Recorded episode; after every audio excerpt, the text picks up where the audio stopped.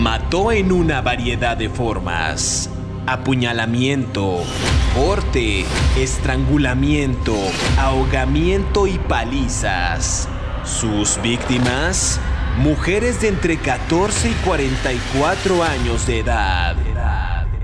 Carl Eugene Watts era el asesino. Cuando era niño, Watts fue descrito como extraño.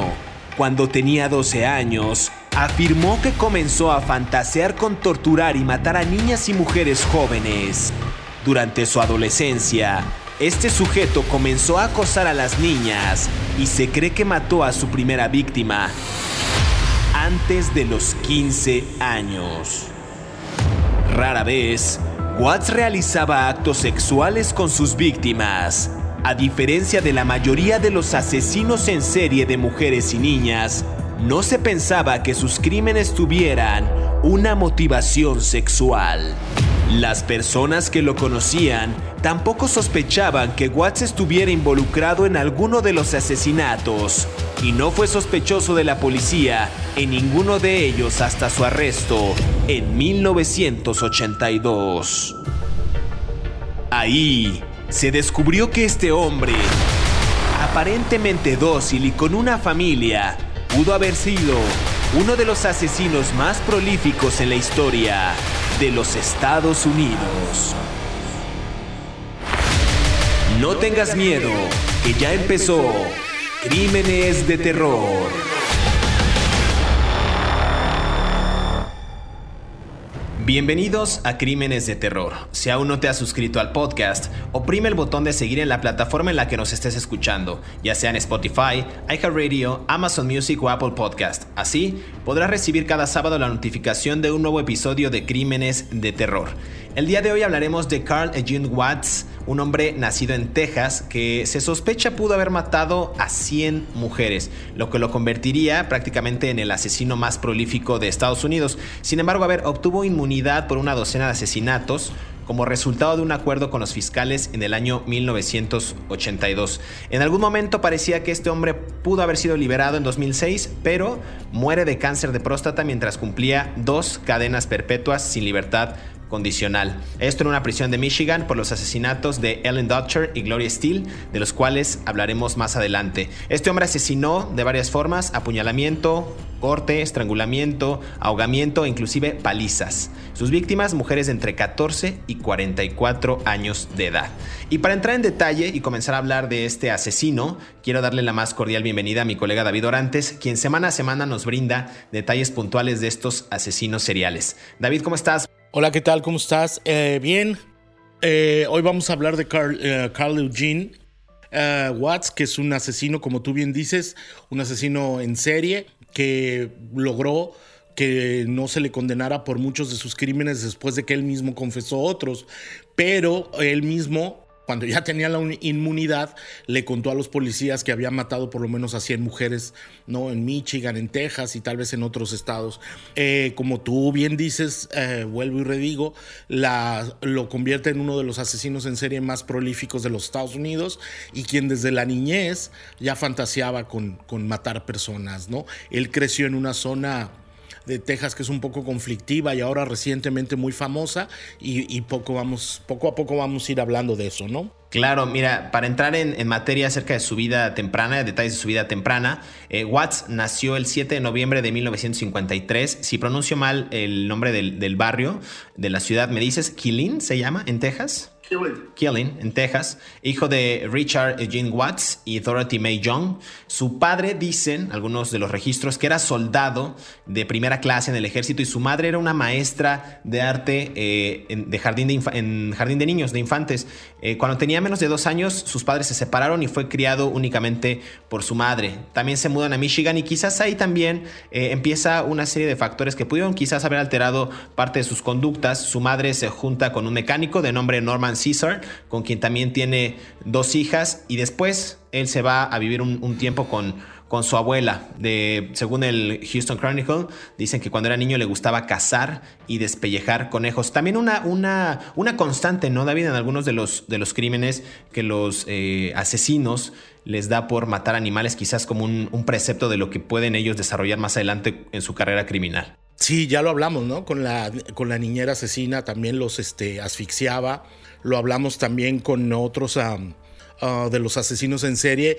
Es un antecedente que muchos de ellos tienen y está vinculado a algún tipo de eh, perturbación infantil cuando ellos observan violencia en su familia o eh, esto los, ah, los lleva a tener estas conductas agresivas hacia otros, ¿no?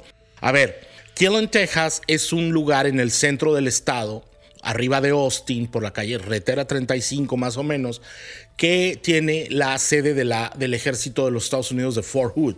Mucha gente ha oído recientemente que esa base es muy famosa porque fue donde mataron y desmembraron a la soldado hispana Vanessa Guillén.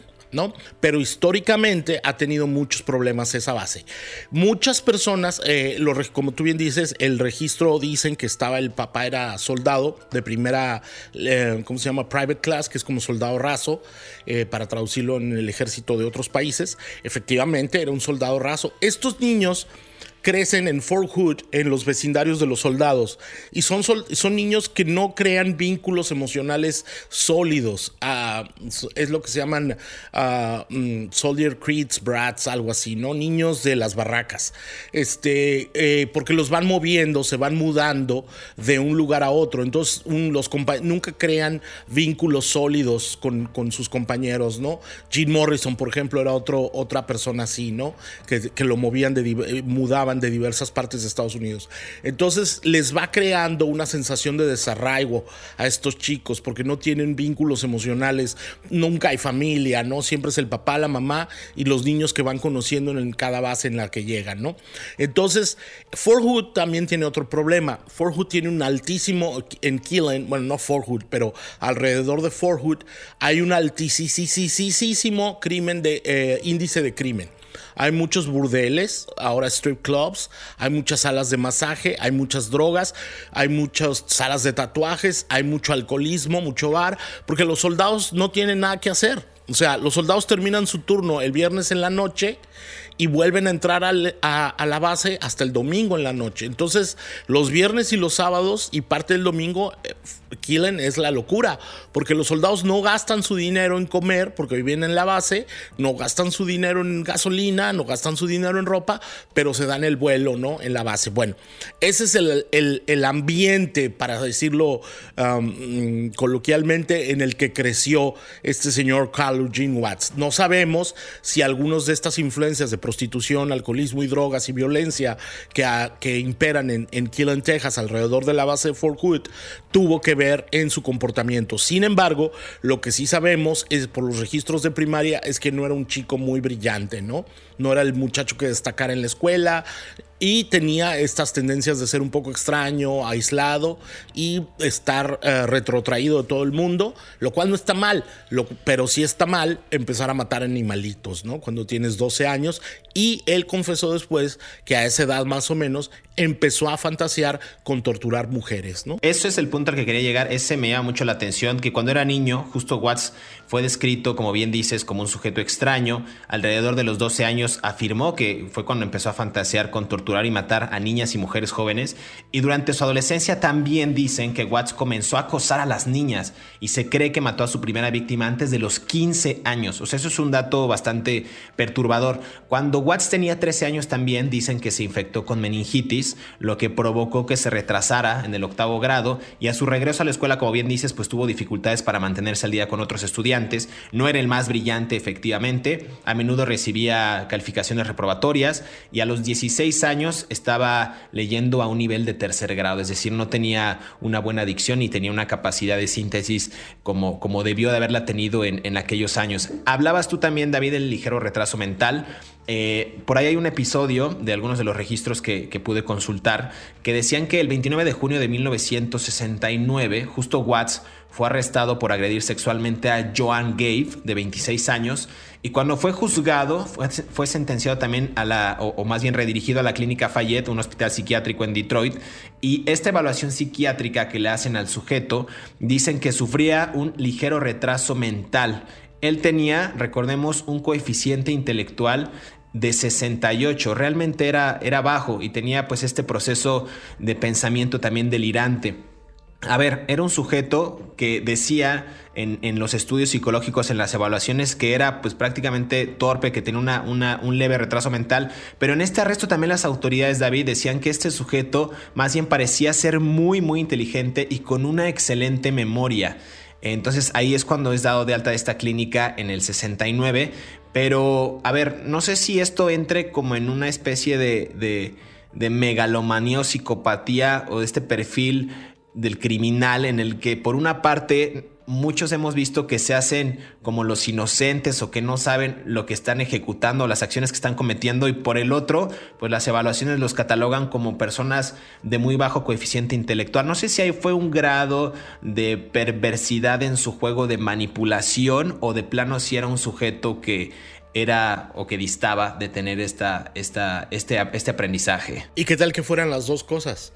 Que fuera, ¿Qué tal que fuera una persona? O sea, ahora sí que como diría el piporro, eso no obsta para que conste.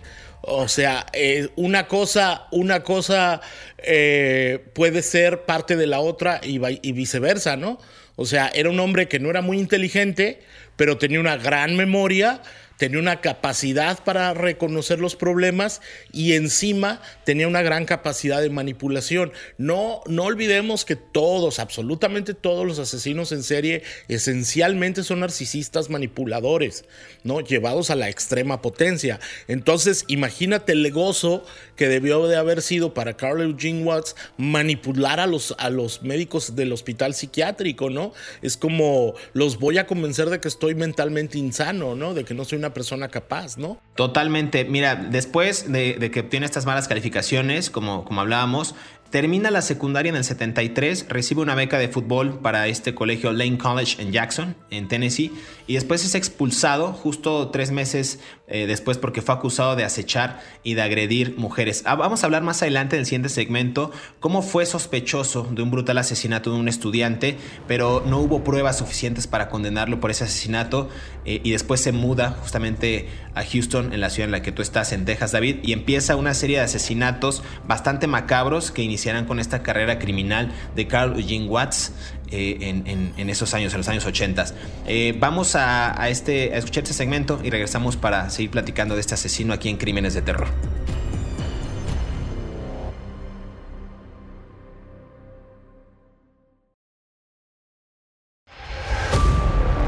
Estos son 5 datos perturbadores de Carl Eugene Watts. Número 1. Cuando Watts tenía 13 años, se infectó con meningitis, lo que provocó que se retrasara en el octavo grado. A su regreso a la escuela, Watts tuvo dificultades para mantenerse al día con otros estudiantes. En la escuela, a menudo recibía calificaciones reprobatorias y a los 16 años estaba leyendo a un nivel de tercer grado y también sufrió acoso escolar severo. Número 2. La carrera de Watts como asesino en serie comenzó cuando tenía 20 años en 1974, secuestrando a sus víctimas de sus hogares, torturándolas y luego asesinándolas. Se cree que mató a su primera víctima el 30 de octubre de 1974. Se trataba de Gloria Steele, de 20 años, a quien torturó y asesinó brutalmente. Número 3. En mayo de 1980, Watts se divorció. Su esposa dijo que se debía a su comportamiento extraño, que incluía su hábito de salir de su casa durante horas inmediatamente después de tener relaciones sexuales con ella. En cuestión de meses, se informó que también ejecutó ataques en Ontario que eran de la misma naturaleza que los de Detroit. Número 4. En octubre de 1979, Watts fue arrestado por merodear en Southfield, un suburbio de Detroit. Posteriormente se retiraron los cargos. Los investigadores notaron que durante el año anterior, cinco mujeres en el mismo suburbio fueron agredidas en ocasiones separadas, pero en circunstancias muy similares. Ninguna murió, ni tampoco ninguna de ellas pudo identificar plenamente a su atacante. Número 5. En 1982, Watts acordó con la fiscalía que daría detalles completos y confesiones de sus crímenes, a cambio de inmunidad de los cargos de asesinato, y así él enfrentaría un solo cargo de robo con intento de asesinato. Este cargo conllevaba una sentencia de 60 años. Estuvo de acuerdo con el trato y rápidamente confesó en detalle 12 asesinatos en Texas. Sigue escuchando la historia de este asesino aquí en Crímenes de Terror. Regresamos a Crímenes de Terror, estamos conversando acerca de Carl Jean Watts, eh, un sujeto que tuvo una infancia pues con una carga pues, bastante, bastante alta referente al, tema de, las fuerzas castrenses porque su padre se desempeñó como un, como un soldado de gran rango, un, soldado raso, ya decías tú David, también un tipo retraído que tenía bajas calificaciones con un coeficiente intelectual bajo y que durante su primer episodio digamos acechando y agrediendo mujeres, acosándolas, los, los expertos en las evaluaciones psiquiátricas decían que era un sujeto con un bajo coeficiente intelectual, pero algunos de los oficiales en la praxis decían que este hombre tenía una muy buena memoria, inclusive lo, catalogaban como un sujeto muy inteligente. A ver, antes de irnos a esta primera pausa, decía yo que Watt se graduó de la escuela secundaria en 1973, eh, llega a Lane College en Jackson, en Tennessee, y después es expulsado por haber agredido y haber acechado a mujeres eh, pues de una manera bastante bastante agresiva. Después dice que este sujeto pudo haber sido sospechoso del asesinato de un estudiante, pero no hubo pruebas suficientes para condenarlo por ese asesinato y es cuando se muda a la ciudad de Houston, en Texas. Digamos que ahí en, en ese año, quizás en el 74, no sé tú qué piensas, David, la carrera de Watts como asesino en serie comienza. Él tenía 20 años y ya se dedicaba a secuestrar a sus víctimas de sus hogares, las torturaba y luego las asesinaba. A ver, ah, él las, como tú bien dices, las ahorcaba, las... Ah, sujetaba de manera violenta, él era un hombre fuerte, acuérdate que jugó fútbol americano, las apuñalaba y las violaba, ¿no? La mayoría de las víctimas de Watts eran blancas y jóvenes. Y él era afroamericano. No lo voy a dejar ahí. No voy a hacer comentarios sobre eso. Simplemente lo voy a dejar ahí. Eh, estamos hablando que en los años 70 había eh, una gran reivindicación de los movimientos sociales de las comunidades afroamericanas también, ¿no? Mm, no quiero hacer una conexión de una cosa con otra, simplemente lo voy a dejar como que había también un despertar de una gran sexualidad. Acuérdate que fue el gran boom, ¿no? De las drogas también, había muchas cosas. Hay un problema con Watts y es un problema que incluso las autoridades aquí en Houston, la división de homicidios jamás va a poder resolver. Watts vivió en Texas, vivió en Tennessee, vivió en Michigan y tal vez cruzó la frontera hacia Canadá para matar mujeres. Entonces, estamos hablando de tres estados donde era prácticamente imposible en los años 70 y en los años 80 seguir, si ahorita es complicado, seguir la pista de un asesino que sea el mismo asesino matando en lugares diferentes, porque la burocracia tarda mucho en generar vínculos. Entonces, imagínate en los años 70 que encontraban a una mujer muerta en Canadá, a otra mujer muerta en Canadá, a otra mujer muerta en Tennessee y a otra mujer muerta en Canadá, en Houston, Texas. Estamos hablando de miles de, de cientos de kilómetros de distancia, mil kilómetros tal vez de distancia, uno de otro, millas para decirlo en, distancias americanas, este, estadounidenses quiero decir, donde era imposible rastrearlo. Entonces esto operaba a su favor, ¿no? Luego, había un gran prejuicio también, y lo hay como todavía ahora, hacia cualquier hombre afroamericano que caminaba en la noche. Entonces, probablemente era muy complicado para muchos testigos que pudieron haber visto el crimen dar una descripción exacta de, de, Watts, ¿no? Entonces operaban una serie de factores sociales alrededor de él que lo, que lo hacían complicado de rastrear, ¿no? Nunca vamos a saber con certeza cuántas mujeres mató en Houston, o en Michigan, o en Tennessee, o en Canadá. Sin embargo, las autoridades creen que efectivamente empezó a matar desde ahí. Su primera víctima fue, como tú bien dices, Más o menos esta chica Gloria Steele, que en octubre del 74, creo, a la que mm, torturó y mató, tenía 20 años. Eh, No, fue su segunda víctima, ¿no? La primera fue, fue otra chica. Perdón, perdón, perdón, auditorio, perdón. Soy imperfecto. Entonces, este, él, empezó a matar a las, a las, a, las chicas en la juventud. Tenía 21 años y estaba, era un hombre atlético. Entonces, acababa de dejar la universidad. Entonces, eh, estamos hablando que era una persona que usaba su fuerza física para someter a las mujeres, ¿no? Totalmente. Y aquí lo que me llama la atención justo de todos estos asesinatos es, ya lo decías tú, sin hacer una asociación, pues era un hombre afroamericano, casi siempre mataba mujeres eh, jóvenes blancas, en este rango que ya mencionaba al principio del programa, de entre 14 y 44 años de edad. Ocupaba estos métodos del estrangulamiento, el apuñalamiento, los golpes y el ahogamiento. Pero a ver, aquí hay algo muy curioso porque hubieron varias razones para esto. Dicen que atacó en varios estados, ya decías tú, inclusive en otro, en otro país y rara vez realizaba actos sexuales con sus víctimas. O sea, esto a diferencia de otros, de otros asesinos en serie, eh, y, de mujeres y niñas, él no pensaba que sus crímenes tuvieran justo esta motivación sexual, que es una constante y es recurrente. Ya hemos platicado también que eh, hay asesinos o existieron asesinos que, realizaban inclusive prácticas necrofílicas, eh, que les volaban partes de los cuerpos, que, guardaban partes de los, de los miembros de, sus víctimas también en frascos y algunas pertenencias. Él no lo hacía así, simplemente mataba por ese deseo de, pues, de hacerlo, ¿no? de tener esa quizás ese poder. Muchos de estos casos, a ver, mencionabas tú el caso de Gloria Steele, pero a ver, hay otros donde él las apuñalaba hasta la muerte, en aceras, en suburbios de Detroit, mientras ellas normalmente caminaban a casa después de una, de una, de su jornada, quizás una cita con el médico, después de ir a la escuela, de estar con sus padres.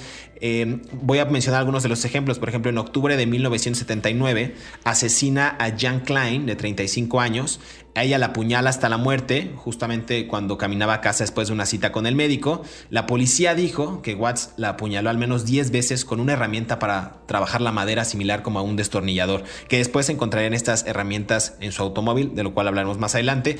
Eh, otra víctima en el 81, Linda Tiley, de 22 años, se ahogó en la piscina de su complejo de apartamentos en Austin. El sargento de policía de Houston dijo que Watts había seguido a otra niña durante varias horas durante Houston y la perdió, digamos, para ver a Tiley quien fue declarada muerta en este lugar y aparentemente él la había ahogado en, este, en esta piscina. A ver, es un sujeto que tenía un método para matar, era simplemente pues estrangular a sus víctimas, hacerlas pasar el mayor sufrimiento para saciar qué, David. O sea, esto es la, ahora sí que esa es la pregunta del millón, ¿no? Para saciar qué. Eh, hay una declaración cuando los policías de la, de la División de Homicidios de Houston lo interrogan por los crímenes que presuntamente cometió aquí en este, aquí en, la ciudad espacial, como le decimos, o como le digo yo, Titlán. Este, él, él les dijo a los policías una cosa que a mí me parece aterradora, que escogía a las mujeres que tenían ojos diabólicos, evil eyes. ¿No? Dijo, un, oficial le pregunta, eh, ¿por qué escogías a tus víctimas? ¿no? Porque era, era muy complicado para, para, la policía seguir el rastro de, los asesinatos, porque él escogió mujeres entre 14 a 44 años, blancas casi todas, ¿no? O sea, caucásicas, quiero decir. Las mataba, las ahogaba, a una la ahorcó de un árbol.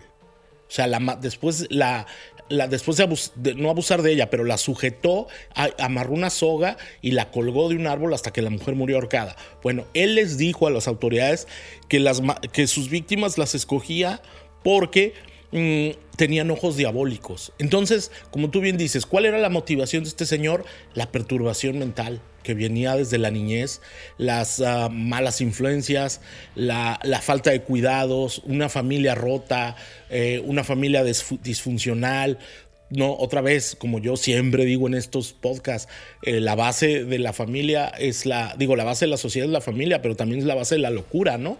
Entonces, eh, evidentemente, nunca sabremos por qué lo hizo, ¿no? La, la declaración de tenían ojos diabólicos es muy ambigua, ¿no? Para cometer sus ambajes. Como no lo habías dicho YouTube, lo tuve que decir yo. Para cometer esa clase de, ambajes, ya, ahí está. Ah, ahí está. en, mayo de, en mayo del 80, eh, de 1980, también cabe destacar que este hombre estaba casado y cometía todos estos crímenes pues prácticamente habíamos hablado también de un asesino que, cometía los crímenes, que tenía una vida muy normal y pues salía en la noche, pues no a comprar leche, sino a asesinar mujeres, ¿no? Y en este caso, el, caso de Carly Jean Watts era era bastante similar. A ver, ya decíamos de los asesinatos, una mujer estrangulada en 1979 de nombre Peggy Pochmara, estrangulada en Detroit, en 1979 también el 31 de octubre, es decir, con, con días de diferencia. Eh, Jane Klein, ya decía, apuñalada en Gross Point Farms en Michigan. Eh, a ver, son, son bastantes asesinatos, nos tardaría unos 4 o 5 podcasts en hablar de cada uno de los casos, pero aquí lo que me parece relevante es que después de esta ola, en los años, eh, a principios de los años 80, en esta década, en mayo, en el mes de mayo, Watts se divorcia. Su esposa dijo que, se debía a que su comportamiento era muy extraño. Ella ya notaba que su esposo pues salía y tenía este hábito de caminar por las noches durante horas, inmediatamente después de tener relaciones sexuales con ella. O sea, esto me parece a mí extraño. Terminaba de tener relaciones sexuales con su esposa y se salía a caminar y cometía esta especie de crímenes. No sé qué le desataría esa ira de, matar mujeres. Después se, se informó que también tuvo por ahí algunos, algunos asesinatos que me parece destacable en Windsor, en Ontario, David. O sea, en una región pues bastante alejada de donde él vivía.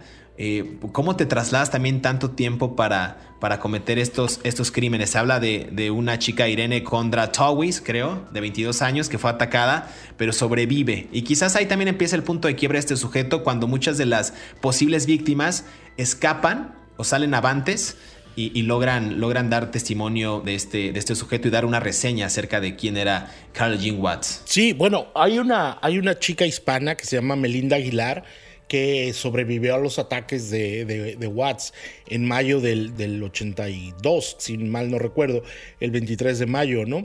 Eh, donde él siguió a una chica que se llama Michelle Maday, como tú bien dices, de un club nocturno en la noche, eh, y luego, y luego la, la, ¿cómo se llama? La... Mm, ah, mi productora ya me regañó porque estoy hablando y no me callo. Entonces me voy a callar para que vayamos al próximo segmento. Vamos al segmento y regresamos para seguir conversando acerca de Carl Jean Watts aquí en Crímenes de Terror.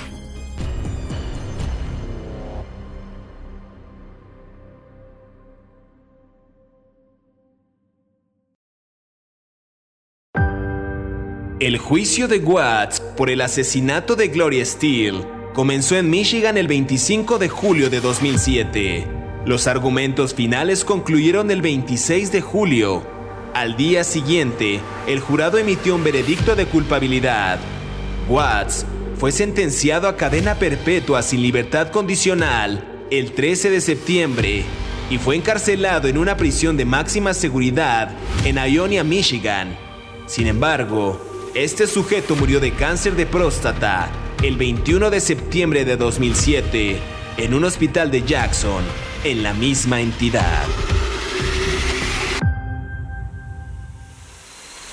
Sigue escuchando la historia de Carl Jean Watts aquí en Crímenes de Terror.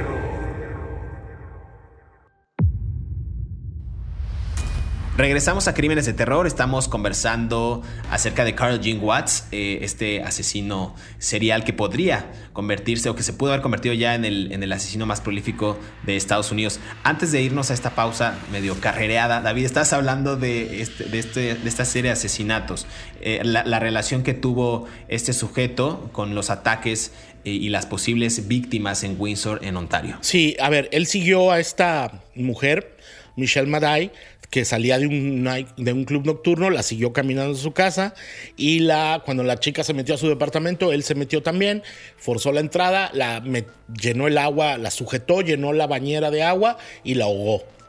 ¿No? Pero como que no se quedó muy contento y salió de ese departamento y se metió a un departamento, a otro complejo habitacional donde estaban dos muchachas y una de esas era Melinda, Melinda Aguilar, ¿no? Entonces él entró, ella declaró después, a, incluso a medios de comunicación y en, el, y en el testimonio que da en la corte, que él agarró y la empezó a ahorcar. ¿no? y que ella gritó, ¿no? Este, y que y que él corría abrazándola, haciendo ruidos, ¿no? Luego la amarró a, Aguilar y trató de llenar la, ¿cómo se llama? La taza del, del baño de agua para ahorcarla ahí, ¿no? Y que estaba excitado. Dice Aguilar que él estaba como, como excitado con una excitación como sexual, ¿no? Que hacía ruidos, que, que aplaudía, que, que, hacía como, como quejidos, ¿no? De placer.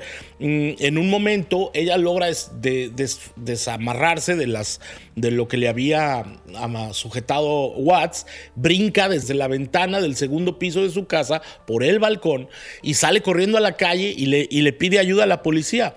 Eh, y, cuando la policía regresa, Watts estaba tratando de matar a la otra roommate y la salvan y es cuando lo arrestan, ¿no? Y ahí es cuando de manera otra vez providencial, porque no fue por un trabajo de investigación de la policía, aquí es donde vuelvo e insisto, muchas veces todos estos asesinos en serie se salen con la suya por la falta de capacitación policial en el primer mundo, imagínate, este, lo detienen por una casualidad, porque esta chica, Melinda Aguilar, la hispana, logra eh, correr y escaparse y encuentra a la primera patrulla y van y ayudan a la otra, ¿no?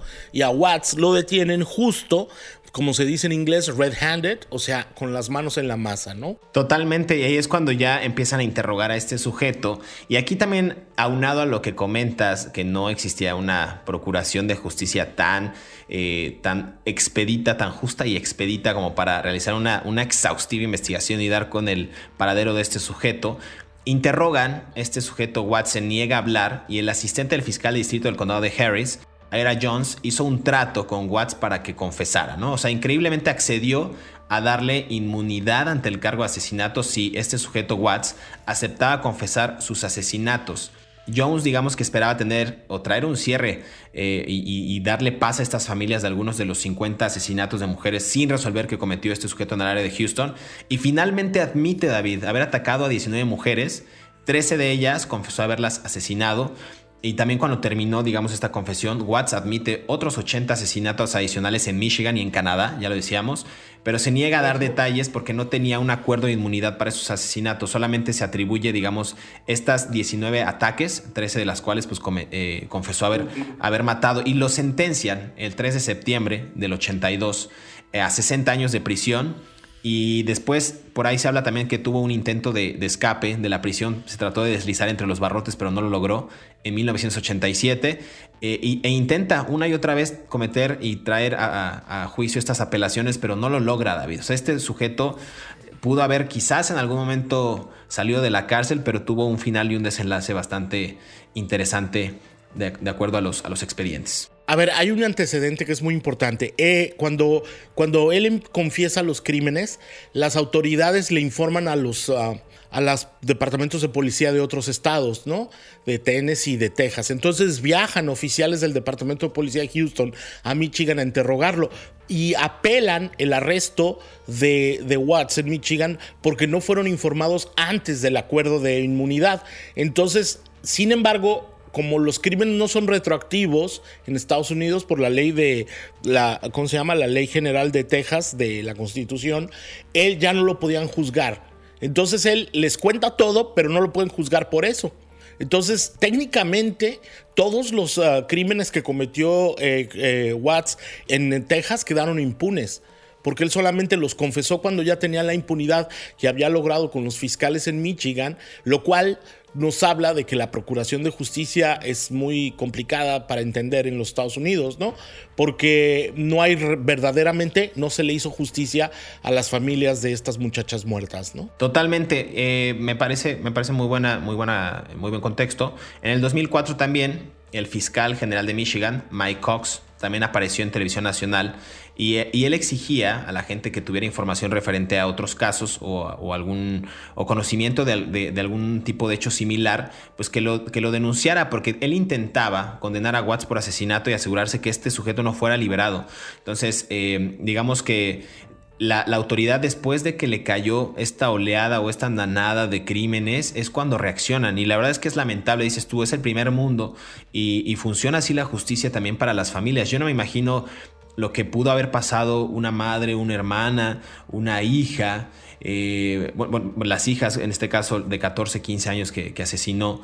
eh, o sea, ¿cómo, cómo, reparas ese daño? ¿Cómo, cómo haces tú valer la, justicia siendo que, que topaste o cachaste a este sujeto con, con las manos en la masa y no mediante una investigación, a pesar de que en algún momento por ahí se dice que lo detuvieron y le hicieron estas pruebas de la palabra que te gusta de ADN, de ácido desoxirribonucleico, y no, no lograron dar todavía con la, con la víctima, con, con, el asesino y, y darle justicia y paz a estas víctimas, David. Así es, él, él finalmente murió de cáncer, ¿no? Lo condenaron en el, en el 2004, creo, finalmente de una serie de apelaciones, contrajuicios, juicios, investigaciones por otros casos, y lo condenaron a, a 60 años de cárcel y luego lo condenaron a cadena perpetua en el, en, el, um, en el 7 de diciembre del 2004, después de muchos testimonios de otros casos, ¿no? De personas que mató, de pruebas de ADN, se usaron los testimonios aquí en Texas, pero no se le condenó por esos crímenes y lo condenaron en el 2004, imagínate, lo detuvieron en el 82 y hasta el 2004 lo, lo condenan finalmente a cadena perpetua por todos los crímenes que pasó. Después fueron muchísimos años de investigaciones, pero cuando él ya había confesado. Entonces es un poco complicado entender cómo es posible que este señor se salió con la suya desde el 74 hasta el 82 y hasta el 2004 lo logran condenar.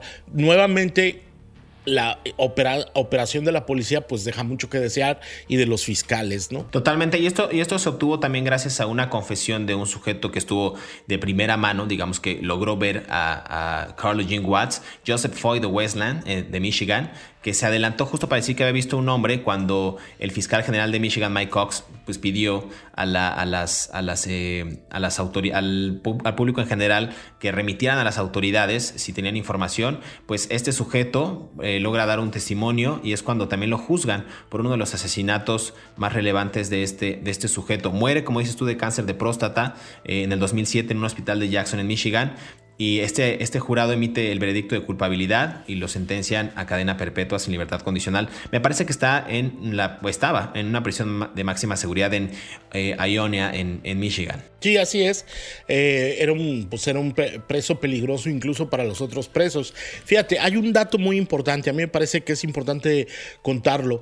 Cuando él ya estaba condenado por la cadena perpetua, por todos los crímenes que cometió, descubrieron dos días después que estaba vinculado al asesinato de un estudiante de la Universidad de, Western Michigan University, Gloria Steele, quien había sido apuñalada en 1974 y tampoco pudieron juzgarlo por ese crimen porque ya lo habían condenado. Entonces imagínate la familia de Gloria Steele, cómo se siente todavía hasta el día de hoy porque nunca pudieron enfrentar la, ese hombre nunca pudo enfrentar la justicia por un crimen que cometió en el 74 y que se logró vincular cuando ya lo habían hasta condenado por otras cosas, ¿no? Pues lamentable hecho y las víctimas que no sabemos porque hablan de 100, pudieron haber sido más inclusive y hay casos que al día de hoy 2022, eh, día de San Valentín, el 14 de febrero, siguen eh, pues ahí pululando y nunca tuvieron la justicia ni, ni las familias tendrán paz por, por, por haber perdido algunos familiares, quizás a manos de este sujeto, Carl Eugene Watts. David, muchas gracias por otro episodio más aquí en Crímenes de Terror. Es hora de despedirnos, pero antes queremos agradecer a todos aquellos que cada sábado sintonizan un nuevo episodio de Crímenes de Terror. Estamos leyendo todos sus comentarios a través de las redes sociales de Mundo Hispánico y también a través de nuestras cuentas personales.